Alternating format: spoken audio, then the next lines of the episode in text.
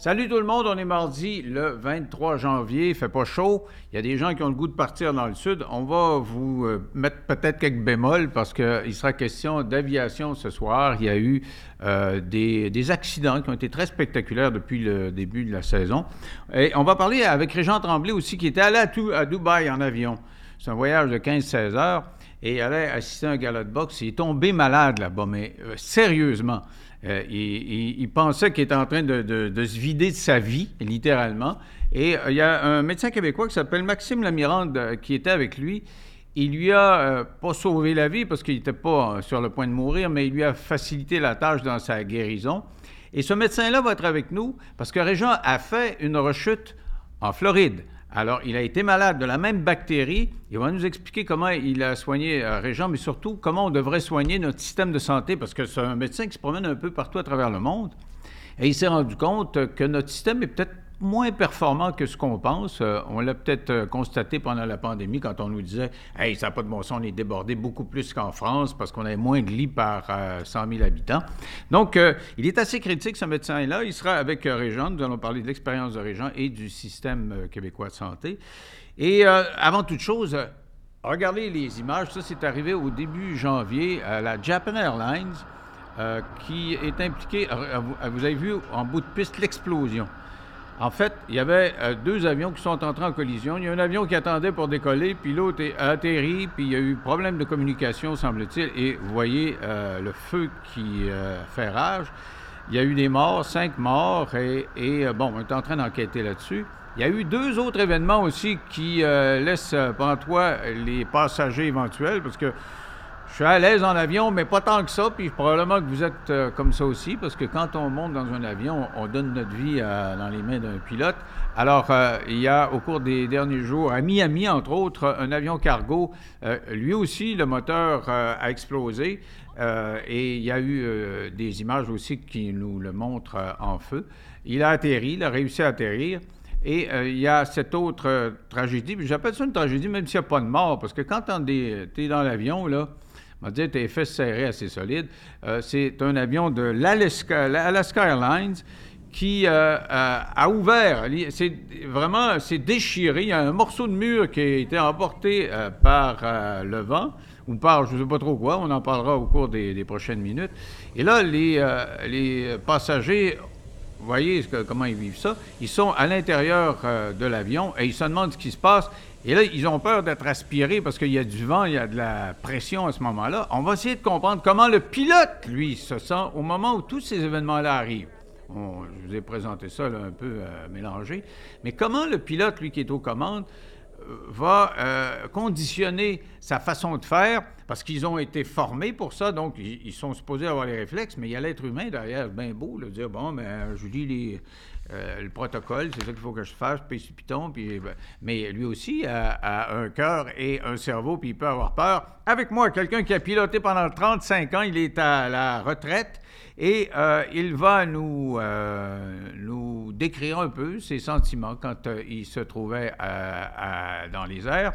Yves Laurent, salut! Denis Lévesque, salut. Alors, 35 ans à piloter un appareil, tous les sortes d'appareils? tous les sortes, disons, plusieurs types d'appareils, oui. Sur une carrière de 35 ans, évidemment, on, ne vole pas seulement un type d'appareil. Quand on travaille pour une grosse compagnie aérienne, euh, il y a plusieurs choix qui s'offrent à nous. Alors, on peut choisir de piloter plusieurs appareils, oui, effectivement. Et dans mon cas, chez euh, la compagnie pour qui je travaillais, j'ai volé cinq types d'appareils. Et euh, est-ce qu'il y en a qu'on aime plus que d'autres? Bien évidemment, c'est évident qu'il y a certains appareils qui vont être plus performant, plus, plus agréable à voler. Euh, en, en été là pendant 35 ans, j'ai commencé sur euh, le 727, Boeing 727, qui est quand même un appareil qui ne vole presque plus. Et j'ai terminé ma carrière sur un, Airbus 330 qui est euh, nouvelle technologie, qui est, quand même très, très, très performant. Alors, c'est évident que plus on a de la technologie, plus on a de l'aide, plus on a de la facilité de piloter l'appareil, alors plus agréable. Alors, si vous voulez, on va regarder, on va décortiquer les vols dont il a été question dans l'intro. Là. Prenons euh, le premier, Alaska. Euh, Alaska Airlines. Il y a un morceau d'avion qui, qui, est vraiment aspiré. Euh, techniquement, qu'est-ce qui s'est passé? C'est une porte qui était qui, n'était pas utilisée. Et puis, euh, cette porte-là est sécurisée. C'est-à-dire, pourquoi cette porte-là n'était pas utilisée? Parce que le, ce Boeing-là, était, c'est un modèle euh, neuf qui est configuré pour aller jusqu'à 220 passagers, je crois. Là, je vous dis des, des, chiffres sans les avoir étudiés par cœur. Mm-hmm. Et euh, la Scan Airline utilisait seulement que 178 ou 179 passagers. Donc, euh, cette porte-là n'était pas utilisée, n'était pas nécessaire pour en cas d'urgence, c'est-à-dire que si on fait un atterrissage d'urgence et on doit évacuer euh, tout le monde, euh, si on a 220 passagers, ça nous prend tant de portes. Ça nous prend tant de portes pour évacuer dans un temps minimal. Si on a moins de passagers, on a besoin de moins de portes. Alors là, cet avion-là avait seulement que 178 sièges. Alors, ces deux portes-là, une de chaque côté, n'étaient pas nécessaires. Alors, ce qu'on fait, c'est qu'on on les remplace par, excusez l'expression, une, une, fausse porte ou une plug plutôt, là, mm-hmm. et qui est sécurisée là. Et euh, on n'utilise pas ces portes-là. Ils sont recouverts. le passager ne sait pas. On ne les voit pas. On pense que c'est une fenêtre, mais en réalité, c'est une, porte avec une, petite fenêtre. Alors, on, va décortiquer un petit peu la relation, justement, entre le, pilote, la pilote en l'occurrence, c'est deux femmes qui se parlent, une contrôleur aérien et euh, la pilote de ce vol-là. On fera ça avec l'autre vol. Et là, on va davantage comprendre votre rôle à, vous, et comment vous vous sentez à ce moment-là? Alors, si on peut euh, enfiler, euh, Eric, les, les images.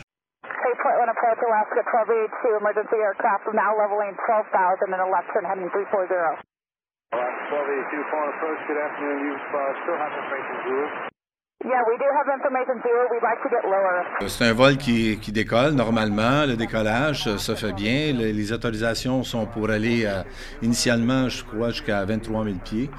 Et puis, euh, il survient un problème. Elle dit, on est en train de dépressuriser. dépressuriser. ça veut dire quoi, ça? Qu'est-ce qui se passe à ce moment Bon, il y a trois types de, de, problèmes de pressurisation là, qui, euh, qui sont en, en, cause là-dedans. Le premier type, c'est-à-dire si vous décollez avec votre avion et l'avion ne pressurise pas, c'est assez évident. Ça, c'est c'est parce qu'il y a un problème majeur avec le système de pressurisation où il y a eu euh, quelque chose, l'avion ne pressurise pas. J'ai jamais connu ça, mais ça, c'est évident tout de suite, vous le savez. Ensuite, il y a un autre type, euh, il y a deux types, en fait. Il y a une dépressurisation rapide, c'est-à-dire que la dépressurisation, ça se fait rapidement. Alors, ça sera causé par euh, une explosion quelconque sur le fuselage. Et il y a une dépressurisation lente. C'est quoi une dépressurisation lente? C'est une dépressurisation qui est causée peut-être par euh, euh, une, valve qui fonctionne mal au niveau de la, pressurisation et qui laisse sortir trop d'air. Euh, c'est un problème qui est facilement détectable et qui n'est pas tout à fait la même procédure. Mais une dépressurisation rapide, ça le dit, le mot est rapide, c'est instantané. En dedans de 5 secondes. Est-ce que la pilote, elle sait, elle, elle, Oui, on le sait, on le sait absolument. ah, ah, dans oui, la façon oui, de piloter, elle a senti quelque chose marche oui, Oui, absolument. La porte est, vraiment. Oui, oui. c'est évident, c'est évident. Écoutez, c'est évident. C'est, en dedans de 5 secondes, vous savez exactement quel type de, de problème de pressurisation que vous avez. Dans ce cas-ci, c'est une dépressurisation rapide. Alors, automatiquement, ce que le pilote a fait, euh, le commandant, va, va absolument va, voir qu'il y a un problème majeur. Le bruit est, omniprésent et euh, il va tout simplement mettre son avion en palier. Ça veut dire quoi? C'est qu'on va cesser de monter. Et puis, on va mettre, si l'autopilote est, déjà engagé, s'il n'est pas, on va engager l'autopilote. Et puis, le commandant va partir une drill. Ce qu'on appelle, c'est, on identifie le problème. Alors, c'est Rapid Depressurization. C'est une dépressurisation mm-hmm. rapide. Alors, si, vous voulez, on va l'entendre un peu. Et on va, moi, je vais écouter le ton. Euh, écoutez le ton, on vous traduira après si vous ne parlez pas anglais. Mais vous compreniez que, que le pilote, la madame, il faut qu'elle soit en, vissée à quelque part dans, dans, sa procédure. Elle n'est pas en train de paniquer. Là. Euh, écoutez bien, ça, là, je pense qu'on est rendu au moment où on a annoncé qu'il y avait des, des pressurisations. We are emergency. We are depressurized. We do need to return back to. We have 177 passengers. Fuel is 18.8. Our fuel is 18,900 pounds, and we have 170, 177 passengers on board. Class 1282, Roger. And do you need time to burn off some fuel before you land? Negative.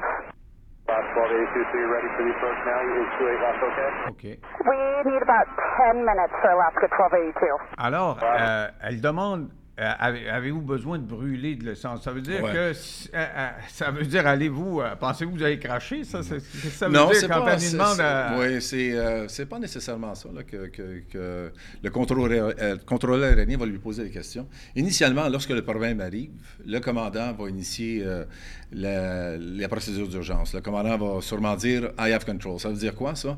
Je prends les contrôles de l'appareil. Ou le commandant peut donner les contrôles de l'appareil au premier officier en lui transmettant You have control.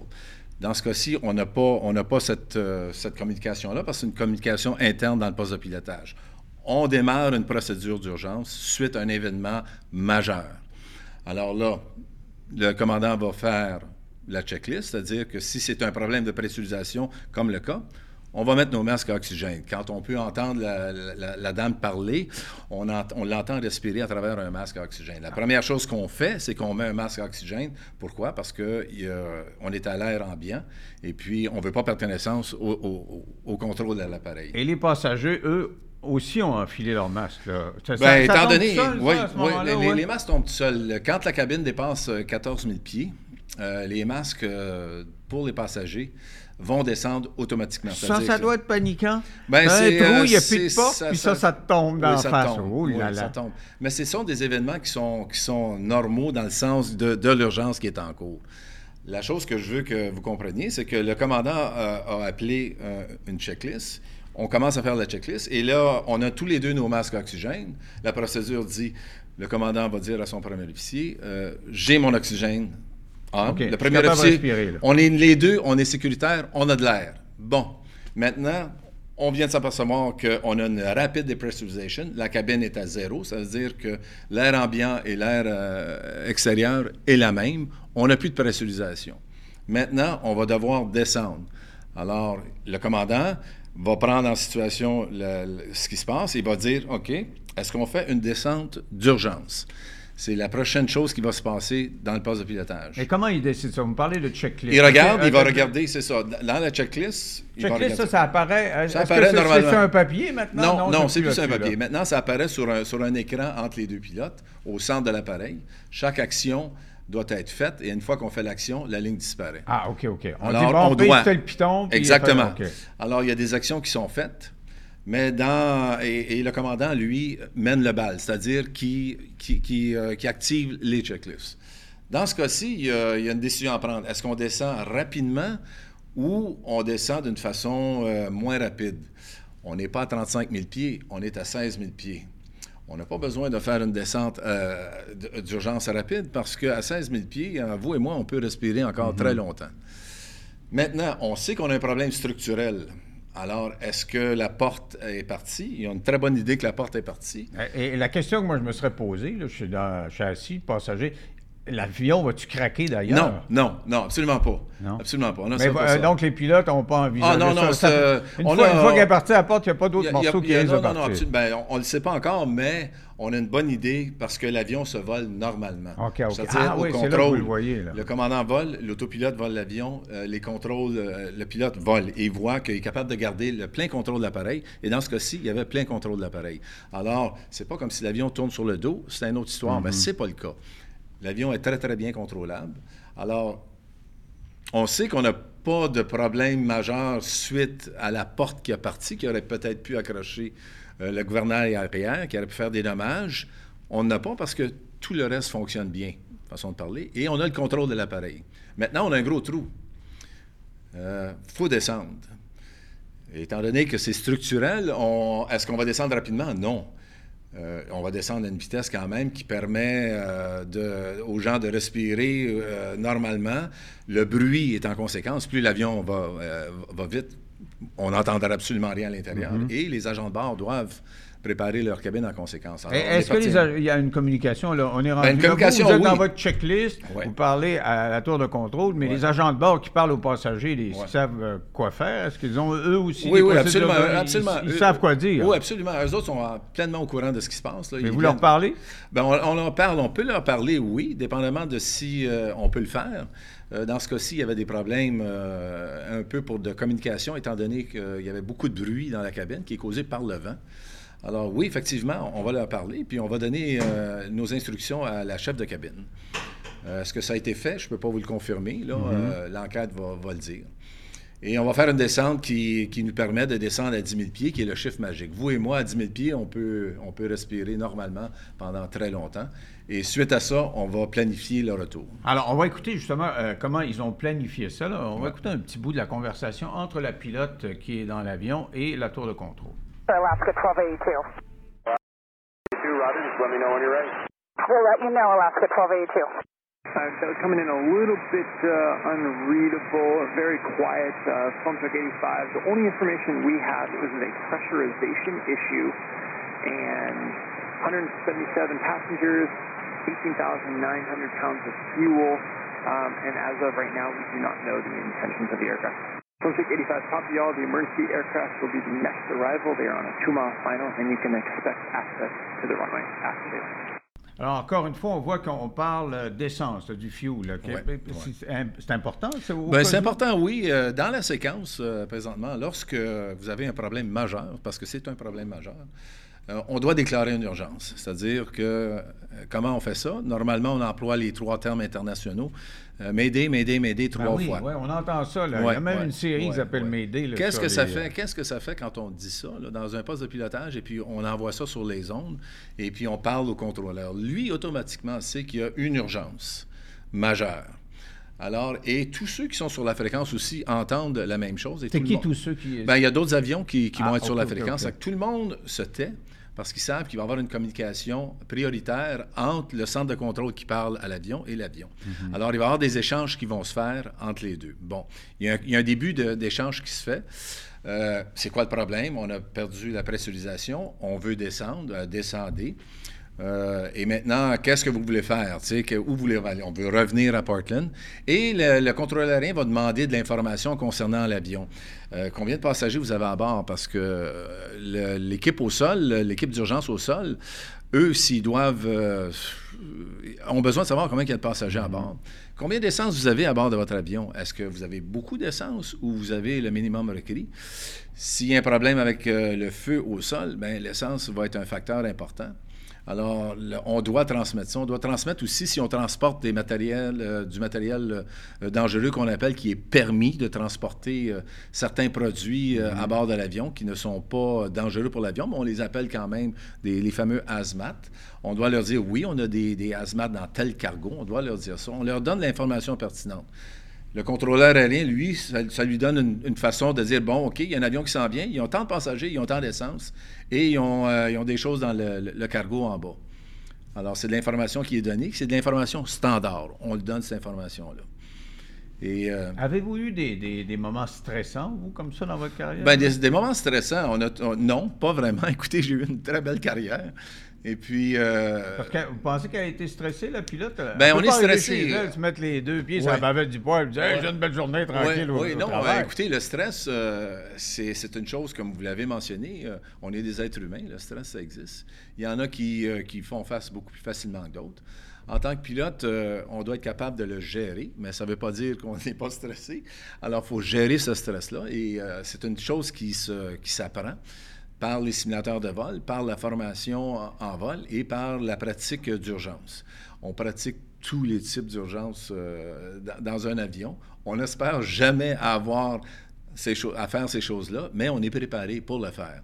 Mais là, quand c'est dans la vraie vie, ça devient un automatisme. Oui, je vais devenir stressé, mais je sais exactement quoi faire. Pousser l'adrénaline, c'est un peu comme c'est, quand un on peu ça. de la TV, on est comme ça. Là, on se dit, oh, là, je ne suis pas dans le simulateur de vol. C'est vrai.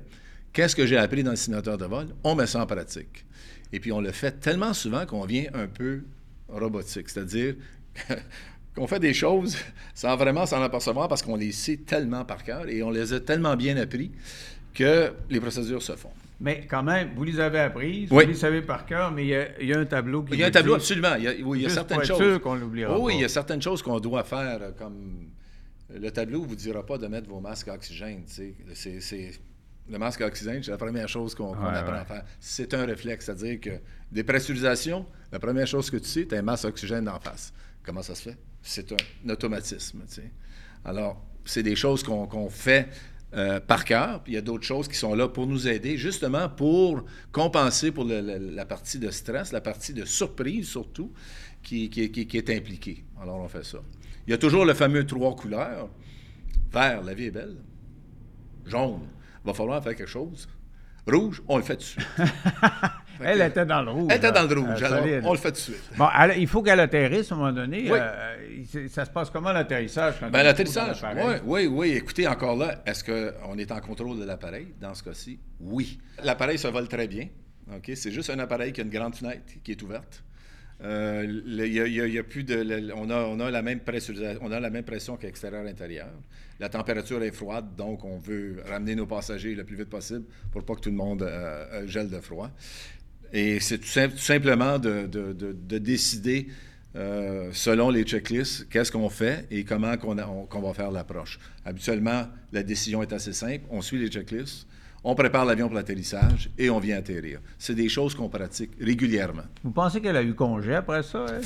Ben, disons que, que. ben, ben, disons congé, oui, sûrement, parce qu'une fois que vous avez fait ces, euh, ces choses-là, ben, il y a l'adrénaline descend. Ben Alors, euh, et, et on doit faire ce qu'on appelle un debriefing, c'est-à-dire que de s'asseoir, relaxer et de discuter de ce qui s'est passé avec tout le monde, puis d'avoir les commentaires avec tout le monde. Et puis, c'est, surtout un processus d'apprentissage encore suite à ce qui vient de nous arriver. C'est une Est-ce chose que qu'on fait. ça use à la longue? Parce que euh, j'ai une amie qui était agent de bord chez Air Canada. Ouais. Elle a fait ça pendant 25 ans, 30 Ouais. ans. Elle a pris sa retraite, puis l'ont envoyée dans les bureaux là, de, comme agent de bord parce qu'elle disait j'ai plus les nerfs pour euh, subir la turbulence. Oui, Euh, oui, puis- absolument, Parce absolument. que la turbulence, euh, des fois, a dû se ramasser à quatre pattes. Là, puis, euh, ouais, ouais, J'avais aussi peur que les gens qui sont assis. Là, Oui, puis, euh, oui, oui, absolument. La turbulence, c'est toujours un facteur qui n'est pas agréable pour les passagers. Mais pas pour les agents de bord, non. Non plus, absolument aussi. Euh, souvent, pour les pilotes, c'est quelque chose de désagréable aussi, mais euh, la- la- les avions sont faits en, en- en Vous n'avez pas peur, vous, quand Ben, on n'a pas peur. on- euh, écoutez, on l'évite. Euh, puis la turbulence, si vous faites, euh, si, M. Lévesque, vous partez de Montréal puis vous allez à Paris, et puis euh, il n'y a aucune turbulence de Montréal à Paris, allez vous acheter des 649, ça presse. Ah, ouais, Parce vrai, que la rare, turbulence, c'est comme se promener sur une rivière en chaloupe. Mais il y a des fois, il y, du en a courant. pas mal plus que d'autres. Il y en a pas mal plus. Des fois, il y a plus de courant sur, le- sur la rivière. On se fait brasser plus, mais c'est pas la fin du monde. On est en chaloupe, on voit. Euh, mais n'empêche que c'est votre travail. Et les passagers qui étaient sur Alaska Airlines sont vus proposer une compensation de 1500 quelque Ouais. chose du genre. Ouais. Mais il y en a qui ont dit Hey, non, non, ça ne marchera pas comme ça. Ouais. Ils poursuivent. Ben, c'est évident. Eh ben, c'est évident qu'il faut poursuivre. Mais.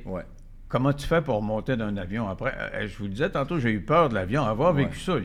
un- un- ça m'aurait pris euh, 10 000 coups de pied en arrière pour Ouais. rentrer après. Écoutez, pour le, le commun des mortels, c'est sûr que c'est- difficile de. de- de- Juste voir tomber ça, le, le- le Oui. trou, le changement d'air, il va faire froid pour ça eux, ça... autres, eux autres ont eu le baptême, le- on dit le baptême de l'air, eux autres l'ont eu solide. Un baptême de ils ont eu de l'air en masse. Là. Alors, euh, ils l'ont eu solide et puis effectivement, les gens restent marqués par ces choses-là. Euh, même moi, peut-être, si j'étais assis en arrière comme passager, de vivre cette situation-là pour le vrai, j'aurais fait le saut. Ah, c'est comme ça que ça se passe, sais, en arrière. Mais encore là, c'est un, un moment qui est difficile à passer, mais le résultat a, a super bien été. Là. Tout le monde a fait sa job en avant et puis on a atterri. tu sais. Fait que le, le système fonctionne, la, la- la formation fonctionne. Ben, moi, tu vois, un petit bébé de critique dans moi, c'est le gars qui a décidé de partir en, en vol malgré le- les clignotants. Oui, Moi, mais encore là, encore là, c'est pas clair. Puis ça, aller, mais- a- aller voler, aller voler juste au-dessus du sol plutôt que de la, de la Ouais. mer. Moi, mourir dans, dans la mer ou mourir écrasé sur une montagne, Encore là, ça, ça- ça va rester. à- L'enquête va déterminer Ah, exactement. je sais, vous patinez là-dessus. non, mais je patine pas, mais je- je vous- j'essaie de vous rassurer avec ça que moi, je partirai pas si ça fait pas mon affaire. Puis euh, tous mes collègues sont pareils. Ah, Il y a- il y a un autre cas euh, aussi spectaculaire. Je pense qu'on a des images où euh, ça se passe à, à Miami. C'est un avion cargo, donc il n'y a pas de passagers Non. comme tel. Mais pour le pilote, ça induit une bonne dose d'adrénaline dont on parlait tantôt. C'est-à-dire que euh, là, le, le- on le voit là. Un moteur explose, ça prend feu. Il doit ramener le véhicule euh, à son endroit de départ. Alors, comment ça se passe? Oui, oui. Euh, c'est assez spectaculaire, ce- ce- cette séquence-là. Puis encore une fois, euh, on, peut, on peut voir que les, les procédures fonctionnent à merveille. On va l'écouter. Ils ont fait Euh, un bel job, les gars. OK, Comme on va l'écouter s'expliquer à, Ouais. à la tour de contrôle, puis vous m'expliquer après coup, vous, comment ça Oui, se passe. oui, absolument. Flight 69095 Heavy, uh, 1700 time, 5. Sky 95 Heavy, Miami departure. Good evening. Radar contact if you need it. Speed is your discretion. Climb and maintain 16 16,000, John 095. Mayday, Mayday, uh, Giant 095 Heavy, uh, engine fire. Request vectors back to the airport. Sky 95 Heavy, Roger. Just climb to maintain 3000. If you're through it, you can go to 4. You're cleared to Miami International The radar vectors. Flighting 180. 180, John 095. Sky 95 Heavy, advise how many souls on board and fuel on board. You need to can expect yellow runway 9. Do you need time to burn fuel, or are you guys going to be good going? No, we'll go ahead and uh, land. We have five souls on board, and we have uh, about uh, five hours of, of uh, fuel on board. Okay, how many souls did you say? Five, sir. Roger. Sky 95 Heavy, turn right, heading 240, and I did miss it. How many, uh, how much uh, pounds and tons for the uh, fuel? We have 53 tons on board and heading 240, John 095 Heavy. And do you have a time for it as well? About five hours. Euh, Cet accident-là, c'est- peut-être bizarre de dire ça, mais c'est presque une session de simulateur que tous les pilotes pratiquent. Parce que le gars était vraiment bon. Il a été excellent. Ouais. Et puis, euh, c'est ces choses-là qu'on pratique dans le, le Ah ouais? simulateur de vol. C'est identique. C'est-à-dire qu'au décollage, euh, l'avion est quand même euh, à 50, euh, 53 tonnes de fuel sur un 747. C'est un 4 moteurs. Euh, après le décollage, oh, un feu moteur. Bon, c'est un, scénario que les pilotes pratiquent régulièrement. Alors, on peut voir que les pilotes sont très à l'aise parce qu'ils ont fait exactement ce qu'ils ont appris dans le simulateur de vol. La procédure a été très bien suivie. On a le Mayday, Mayday. Il en manque un, mais c'est pas grave. Mayday, Mayday, Mayday, c'est trois fois, mais il y en a deux. L'ATC, c'est exactement ce qui se passe. Oh, le monsieur a un problème. Et puis, bon. Et euh, les procédures se suivent. Alors, le commandant a dû dire, bon, I have control ou you have control. Le commandant décide qui va voler l'avion et qui va lire la checklist. Dans ce cas-ci, on ne le sait pas, mais euh, ça a été donné et le commandant va partir le bal. Checklist, engine fire, number two. Alors, le premier officier ou le commandant, dépendamment de qui va lire la checklist, procède avec le checklist. Alors, la première chose qu'on va faire, c'est que, euh, bon, là, on a eu une lumière rouge qui s'est allumée parce que c'est un feu. Et puis, euh, les, les procédures vont apparaître. Un petit éteindre peu. le moteur à ce On éteint le moteur. Oui, les procédures, on, on- on arrête le feu. Alors, les, les- les procédures vont, vont apparaître et puis on va tout simplement fermer le moteur jusqu'à aller au, euh, à faire fonctionner les, instincteurs pour éteindre ce feu-là. Alors, ça, c'est ce qui se passe dans le cockpit. Premièrement, on contrôle l'avion. C'est un quatre moteurs. On en man- il, y en, il y en a un qui monte. Ça va assez bien. Dans le cas d'un deux moteurs, il en reste juste un. Alors, la procédure est un petit peu plus euh, sensible dans le sens que la, la pression va monter sur les pilotes. Mais dans ce cas-ci, un quatre moteurs, un moteur, je ne veux pas dire que c'est plus facile, mais euh, on voit que l'avion est sous contrôle, tout va bien, la procédure se suit et c'est enclenché, ça va bien, on monte et là, on décide de ce qu'on fait. Euh, on n'a pas le temps exact où le, le- le pilote ne, ne transmet pas l'information que le, le feu est éteint, ça, on ne l'entend pas, ça. Mais euh, ils ont réussi à éteindre le feu, ça c'est sûr. Ils sont revenus, puis ils ont fait une procédure plus rapide pour revenir atterrir. à- et puis euh, les procédures Les images sont spec- spectaculaires. lorsque ça là. arrive. Mais les, les, les- les checklists, on, on embarque et on suit tout simplement le protocole des checklists. Et ça a été bien fait. On voit aussi que le premier officier ou le commandant qui parle, je ne le sais pas encore, la voix très reposée, très calme, tout est sous contrôle. Alors, on a, calmé la situation, c'est sous contrôle, ça va bien, on suit nos checklists et on prend les décisions. Est-ce que, euh, ça va être un atterrissage en, en surpoids parce qu'on vient juste de décoller, on a beaucoup d'essence? Non. Euh, Qu'est-ce qu'on fait exactement? Les deux discutent et puis on va donner un, un briefage sur l'approche qu'on va faire. Est-ce que tu es d'accord avec ça? Oui, on fait une approche un peu plus serrée. On va rentrer d'un coup que le feu reprendrait, on ne veut pas ça. Alors, ils décident de revenir. Alors, ça s'est fait dans, très, très bien, d'une façon euh, spectaculaire aussi. Avez-vous des cours de pause de voix? Parce que euh, c'est ça, justement, on Oui. voit les gars ont l'air à se parler. On dirait Oui. qu'ils font un effort pour parler. Parce que j'ai déjà eu quelques incidents en avion. Puis une fois, j'étais sur euh, British Airways, j'arrivais de Londres, puis on atterrissait à Paris. Puis l'atterrissage, ça s'est fait. On était en haut, en bas, à côté. On, s'en- bang! On tombe sur, sur la piste et, et le gars, le, le pilote, prend son microphone et il dit It's one of these days. About- Tu sais, la voix bien bas, là. Ouais, Puis ouais. tu as l'impression qu'il est en train de te dire il n'y avait vraiment rien là, mais tout le monde est blême. Les, agents de bord aussi, on ne sait plus. Mais lui, il parlait comme un ouais, ouais. Est-ce Bon, que, ça fait Ben, partie en de la fait, formation? en fait, c'est quand on était un équipage, on était, c'est le mot le dit, on était un équipe, équipage. Et ça va être au commandant de donner le ton aussi. euh, Mais c'est important, le c'est très donc. important. C'est très important.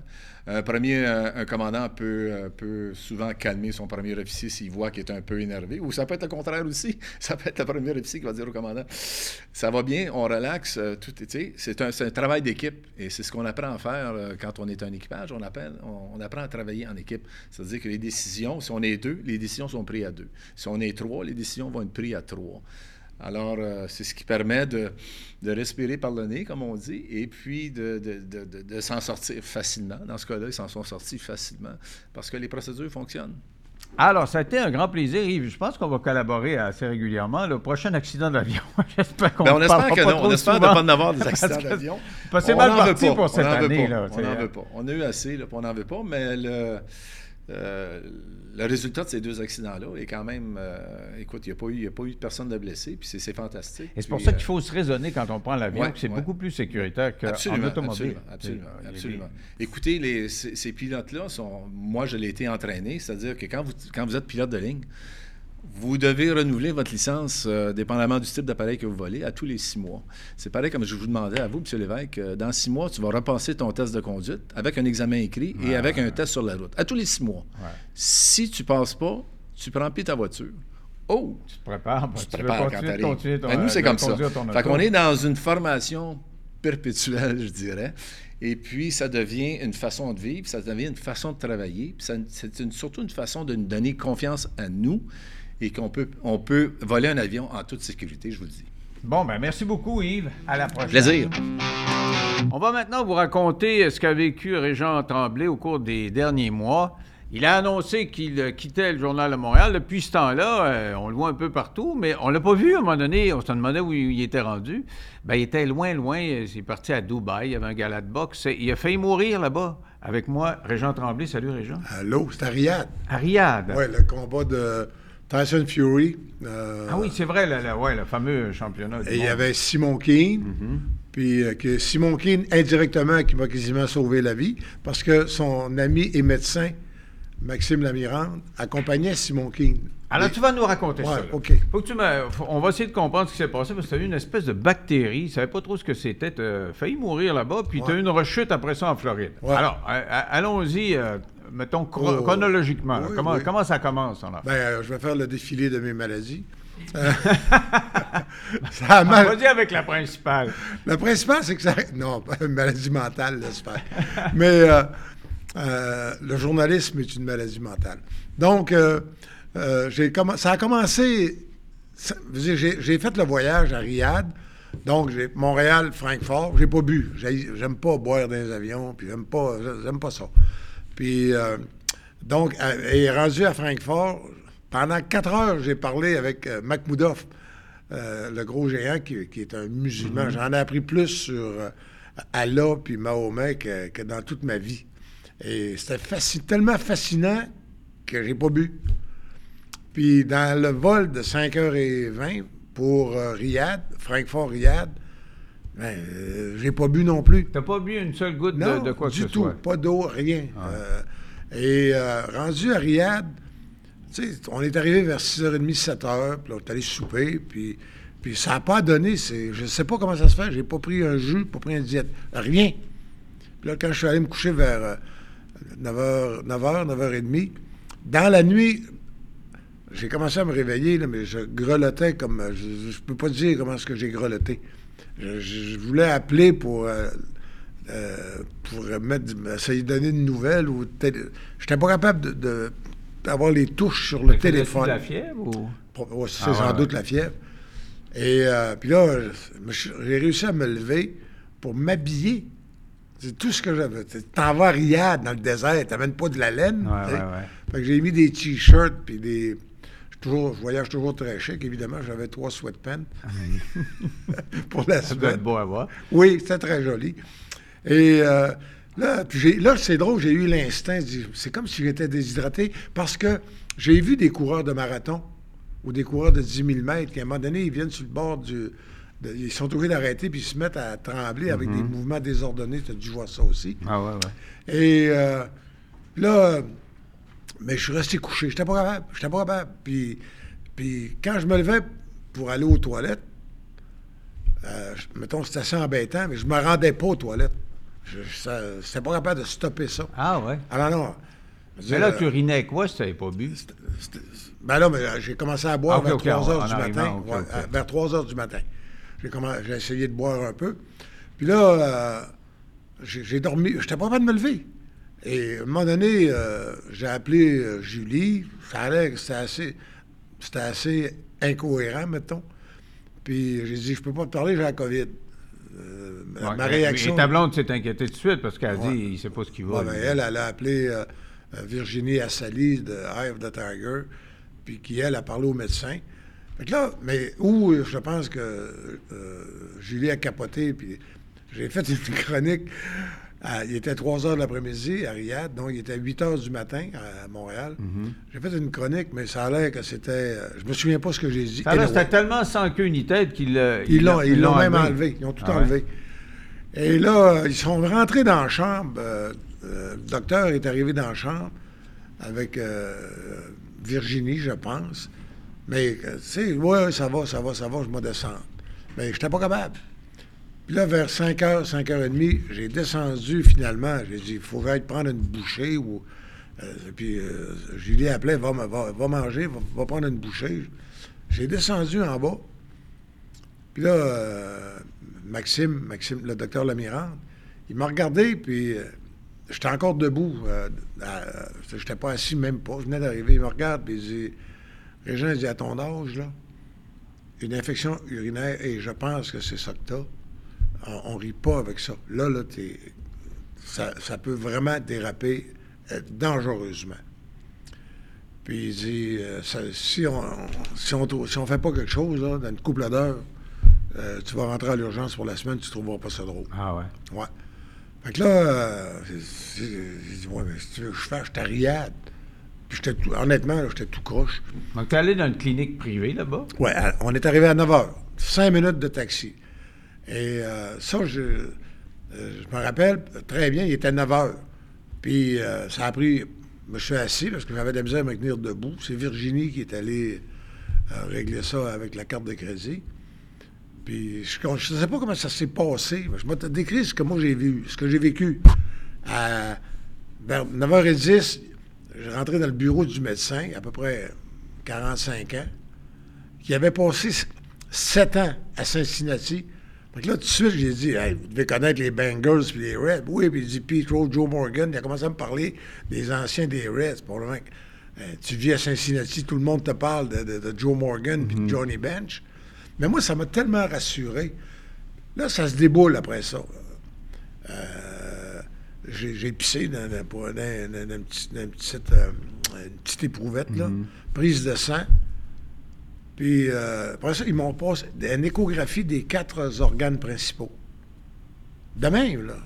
Tu niaises pas 12 heures à l'urgence. Parce là. que ce dont on va parler euh, au cours des prochaines minutes, c'est justement, tu as constaté Comment c'est efficace? la différence entre le système québécois puis ailleurs. Parce que tu as fait une rechute. Bon, tu as réussi tard. à t'en sortir à, à cause du docteur Lamirande, à qui on parlera tantôt. Mais tu reviens en Floride, puis tu fais Ben, une autre rechute. Là, ils m'ont, donné trois jours de suite des, des injections d'antibiotiques, plus une médication. Là, j'avais l'air correct. Je reviens. Donc je, tu reviens, puis... je bois dans l'avion. Ouais. Ouais. Puis euh, je m'en vais en Floride. En Floride, je suis correct. Je me sens correct. À un moment donné, le, le 23, ça, ça s'oublie pas, le 23 novembre.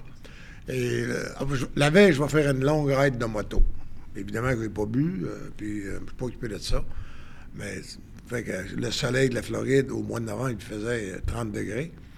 Le lendemain, je grelotte dans l'après-midi. Là, je, je dis, hey, je dis, La même chose qu'avant. Ouais, j'ai- peur.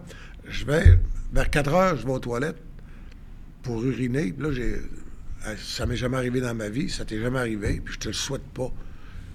C'est du sang qui sort. Aïe, Mais pas une goutte, là. Alors, je dirais facilement euh, un demi-litre. Ça, c'est paniquant. Paniquant, tu dis?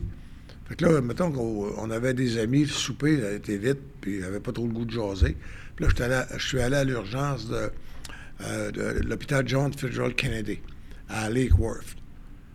Puis là, ça n'a pas niaisé avec le POC. On est arrivé là.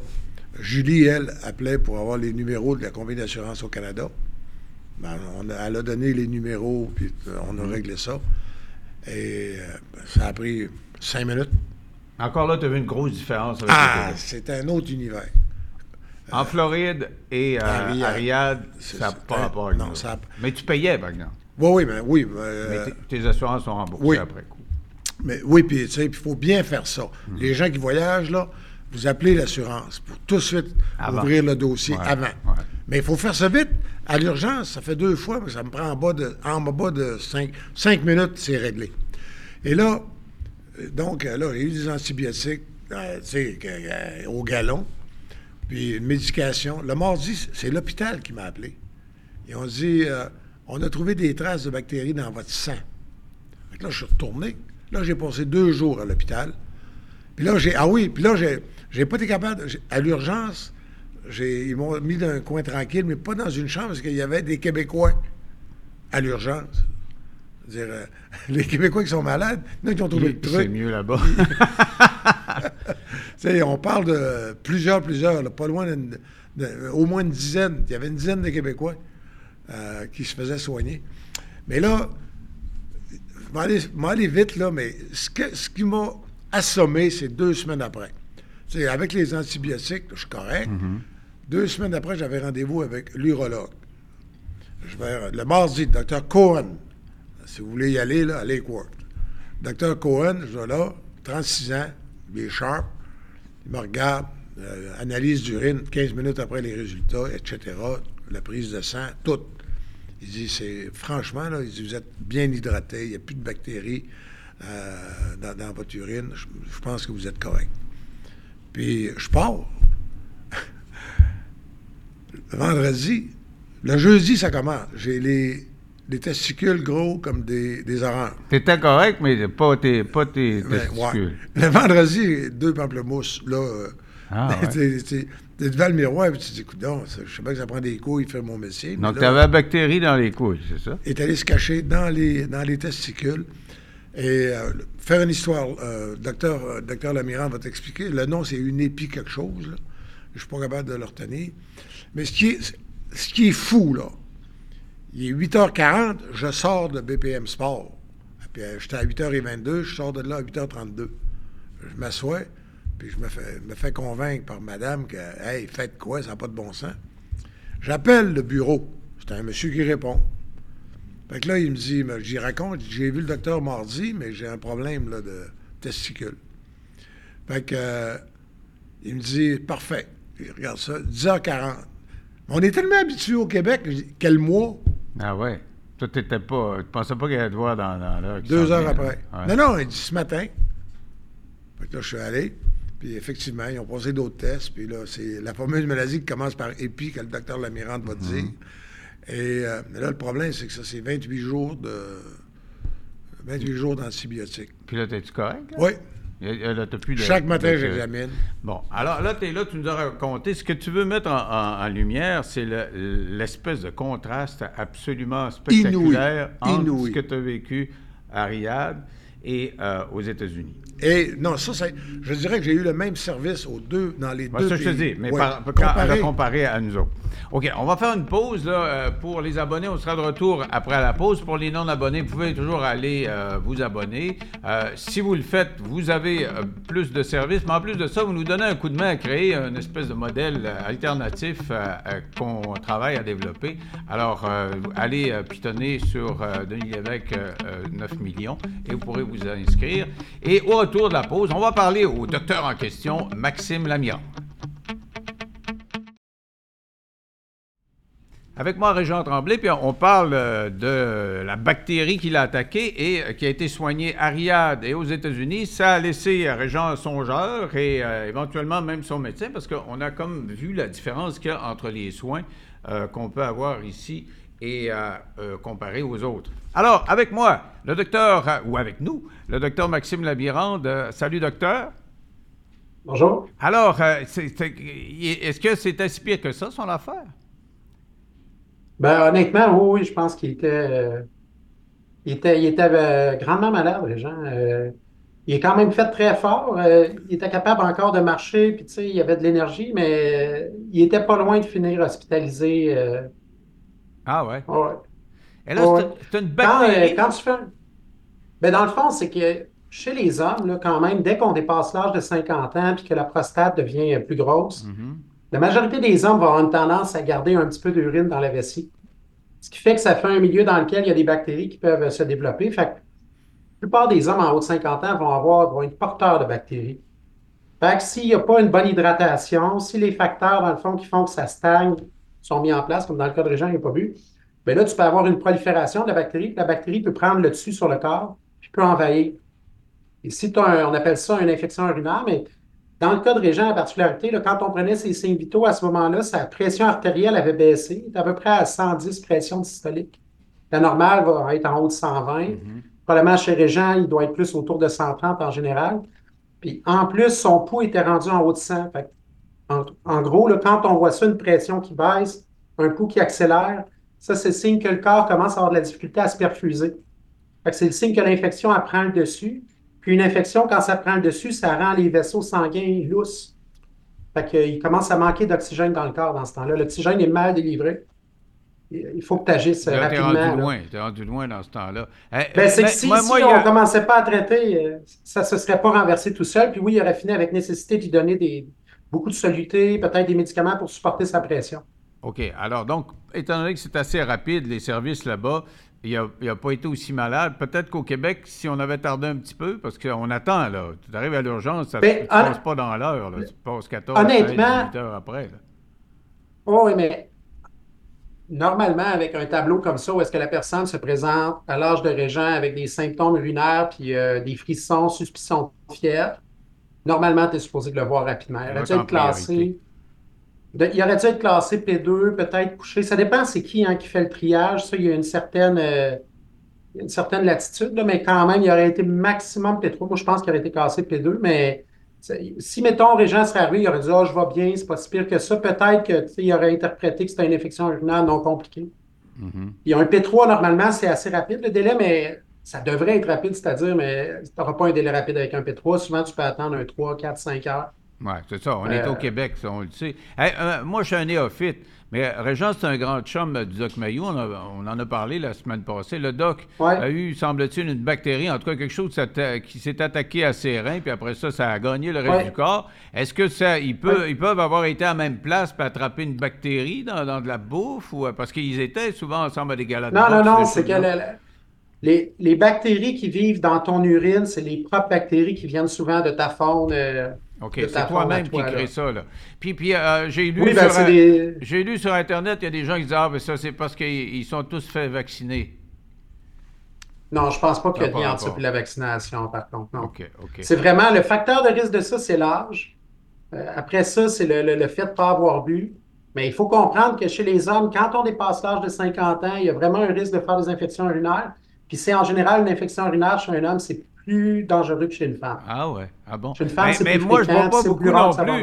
Depuis que Régent m'a raconté ça, euh, j'essaie de prendre un peu plus d'eau. là. euh, Parce que, puis euh, quand on prend du café, moi, ça m'arrive de prendre plus de café dans la journée. C'est pas une bonne idée non plus, là, parce que ça Ben, déshydrate. ça fait qu'on urine, mais ça déshydrate, ouais, Ouais, c'est ouais. ça. Il n'y a pas de. de- Mais alors, on veut parler, euh, les, trois ensemble, on veut parler du système de santé québécois. Parce que vous, euh, vous, justement, voyagez un petit peu partout aussi à travers le monde. Régent a eu l'occasion de voir euh, sur le plancher la différence de rapidité, d'efficacité des traitements. Est-ce qu'on on est pire qu'ailleurs au Québec? Est-ce que vraiment c'est c'est moins bon qu'ailleurs? Comment vous voyez ça? Ben, j'ai fait une revue quand même hier là, de littérature un peu, parce que je ne voulais pas dire euh, de la foutaise. Là. Le, système québécois, c'est quand même un système qui est bien financé. Quand on regarde au niveau des montants qui sont investis per capita, puis par rapport au pourcentage du PIB, euh, c'est pas un système qui souffre de sous-investissement. Il y a un peu moins de richesse ici que dans le reste du Canada, puis que dans la plupart des pays de l'OCDE. Mais au final, quand même, on réussit à investir une bonne. euh, L'investissement est correct. La qualité des soins est bonne, la qualité des soignants est exceptionnelle, le cours de médecine, probablement un des meilleurs au monde selon moi. Puis c'est pas juste moi qui le dis, là, c'est assez facile en général quand tu es Canadien d'aller travailler ailleurs dans le monde parce que le, le- le- le diplôme est très reconnu. L'endroit vraiment où on est moins bon que les autres de loin, c'est sur l'accessibilité du système dans les premiers 24 heures, puis la capacité à avoir un médecin en dedans de 30 jours quand on a besoin. Mais vraiment, c'est pire qu'ailleurs, parce que j'ai des amis français Beaucoup pire. Ça, là-dessus, si on regarde. euh, Non, non. sur le délai d'attente, surtout pour voir un médecin en dedans d'une heure. Il n'y a aucun pays de l'OCDE, de ce que j'ai vu. Puis même dans le monde, là, si on reste dans les pays industrialisés, si on va en Asie, il n'y a, a, a, pas d'endroit où on va attendre plus longtemps qu'au Canada. On Ah, est les, ouais. les champions. Puis au Québec, on, est, on attend encore, je pense, plus longtemps que dans le reste du Canada. Mais là, je ne veux pas. euh, je veux pas rentrer, mais ça, c'est vraiment un point qui est reconnu, que la- l'attente pour rentrer. Mais comment fait des qu'on le sait? Comment se fait qu'on le sait puis on, on fait rien? Tu Un gouvernement après l'autre, on, on nous parle tout le temps de l'urgence, l'urgence, puis Mais, ça- Ben, mais euh, la vraie là- question, c'est où va l'argent, euh, docteur? Ouais. Ben, l'argent, je pense qu'elle est bien investi. C'est qu'il y a deux, trois phénomènes. Premièrement, la première chose, c'est qu'on est moins de médecins parmi les habitants ici que dans la plupart des pays de l'OCDE. Ah États-Unis, pourtant, ils disent le contraire, eux autres. Le gouvernement, quand il négocie, on en a plus qu'ailleurs. Non, il n'y en a pas plus qu'ailleurs. Il y a 2,4 médecins parmi les habitants au Québec sur les derniers chiffres que j'avais. Aux États-Unis, c'est 2,5, très semblable. Puis dans le reste du Canada, c'est aussi 2,5. Si tu vas en France, ça a déjà été plus. Sur le dernier chiffre que j'ai vu, c'était 3. Puis si tu vas en Angleterre, euh, en Allemagne, aux Pays-Bas, là, tu- souvent, tu vas tomber au-dessus de 4. Mhm. Là, on commence à être dans- des ratios où est-ce qu'on a plus que 50% du nombre de médecins là-bas qu'on a ici. Fait que, tu sais, c'est euh, Ouais, c'est mais quand même différent, la dynamique là-dessus. Maxime, il y, a toujours- il y a- il y a quelque chose pareil. Pendant les Olympiques à Londres, la femme de ménage est partie avec mes Pradaxa. Le- le- le- le- ce qu'on appelle un blood thinner. Là. Bon, fait que euh, j'appelle, j'appelle le docteur Sastier, le cardiologue, il dit euh, Régent, vaut mieux faire des efforts pour trouver du Pradaxa à Londres que faire des efforts pour soigner un ACV. Ah ouais. Ouais. Fait que là, j'ai trouvé finalement, euh, j'ai trouvé un hôpital. Je m'en vais à l'hôpital. Et euh, ça m'a fait drôle parce qu'ils m'ont dit allez aux, aux urgences. Les- la clinique externe était de l'autre côté de, la salle d'urgence. Je m'en vais là, je dis l'urgence, sac. Tu sais, suis arrivé à temps pour écrire mon texte pour demain. Fait que euh, j'arrive là. La seule personne que j'ai vue dans la salle d'urgence, fouillez-moi, c'était un monsieur qui passait la vadrouille.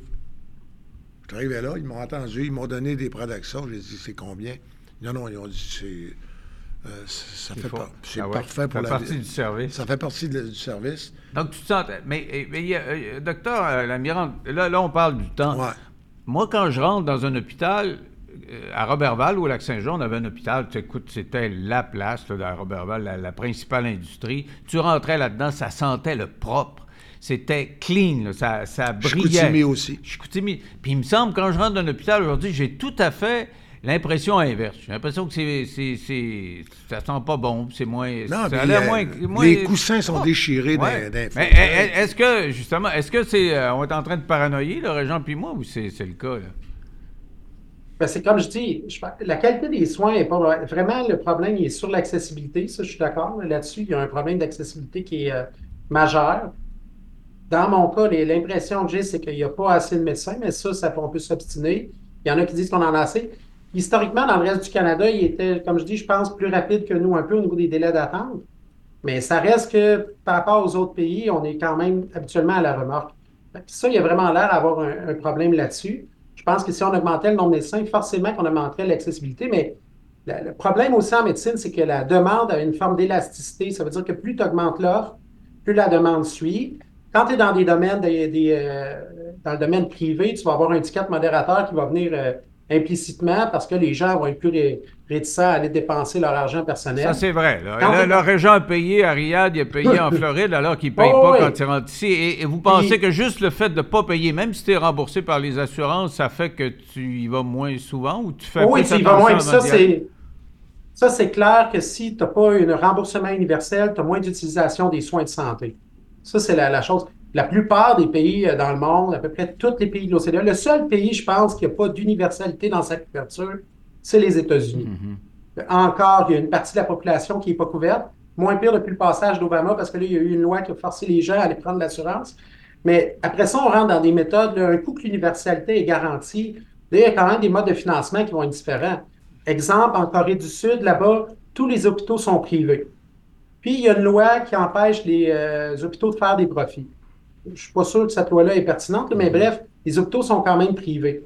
Le financement est public. Donc, le gouvernement va payer des prestations euh, en fonction de les gens qui vont à l'hôpital pour que ces gens-là soient traités. Mais la- l'administration de l'hôpital puis les motifs de l'hôpital à prodiguer des soins, ça va être organisé par des fonds privés. Mais en tout cas, ils se font pas dire. Ici parce au que Québec, ici autres, au là, Québec, c'est un modèle d'universalité, mais en plus, c'est l'organisation des soins, ça veut dire toute le- la collecte de données, puis l'organisation du plateau technique, tout ça, est complètement organisé par le gouvernement. Il n'y a Ouais, pas de financement privé, là. Oui, mais Si on veut avoir... euh, Maxime, ouais.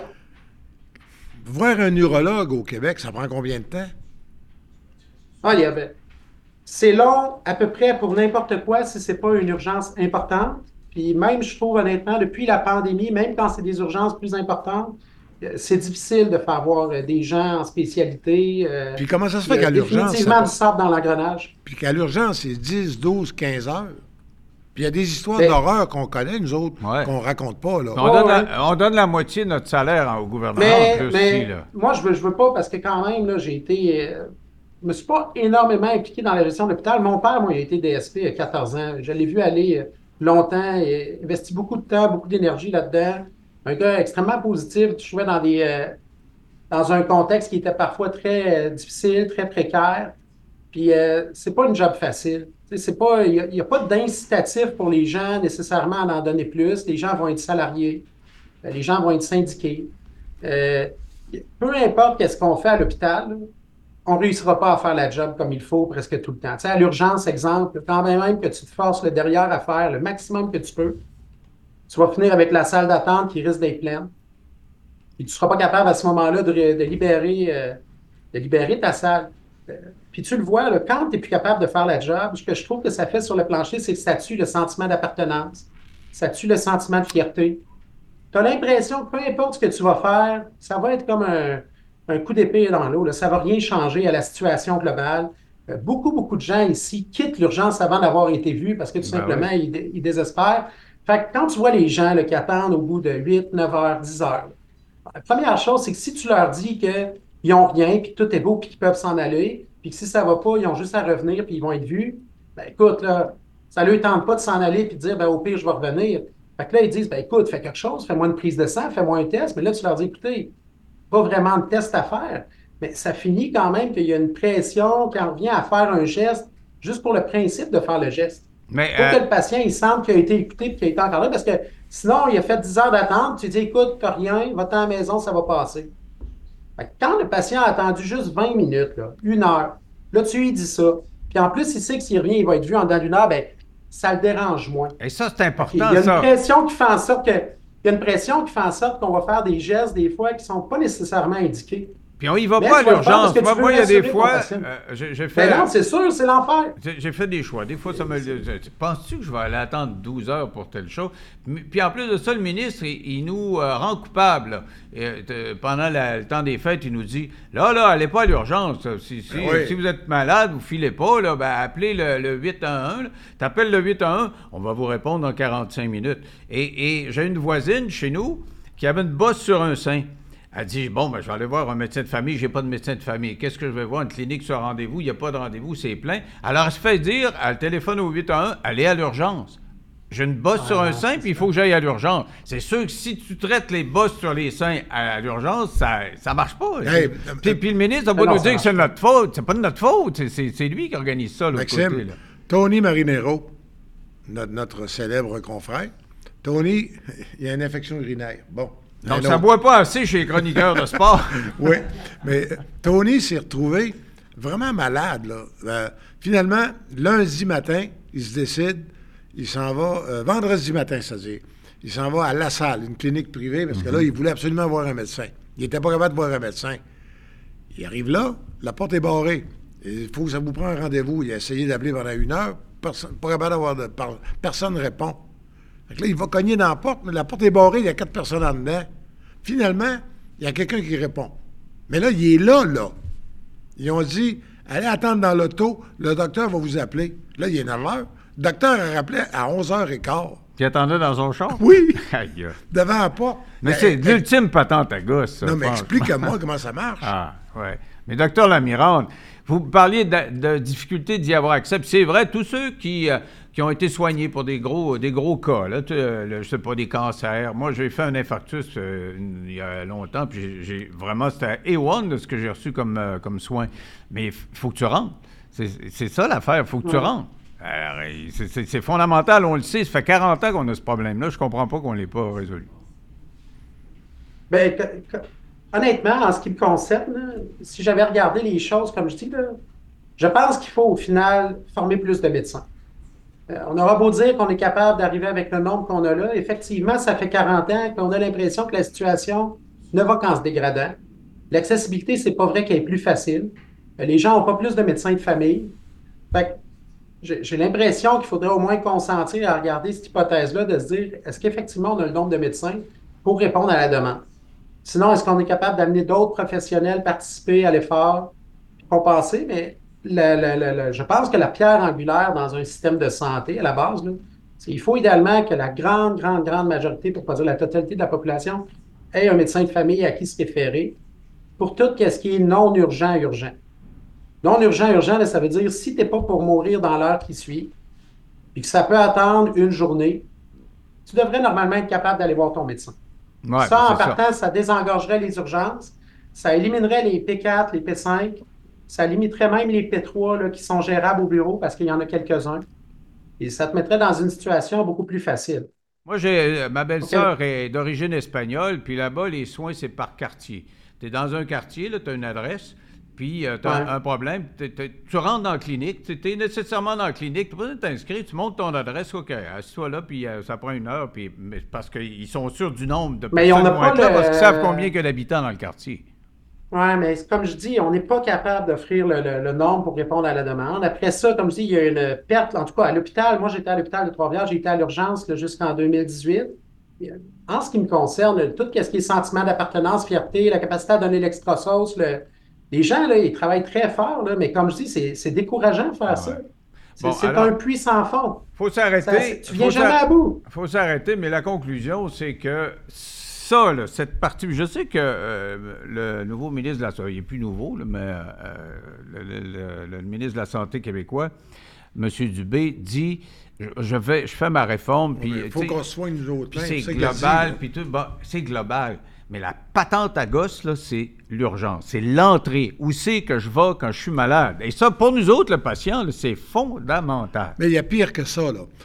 On est, on est en train de vivre ce qui se vivait en Union soviétique dans les années 80. Ça s'appelle la nomenclatura. Une des richesses de la vie, c'est d'avoir un chum docteur.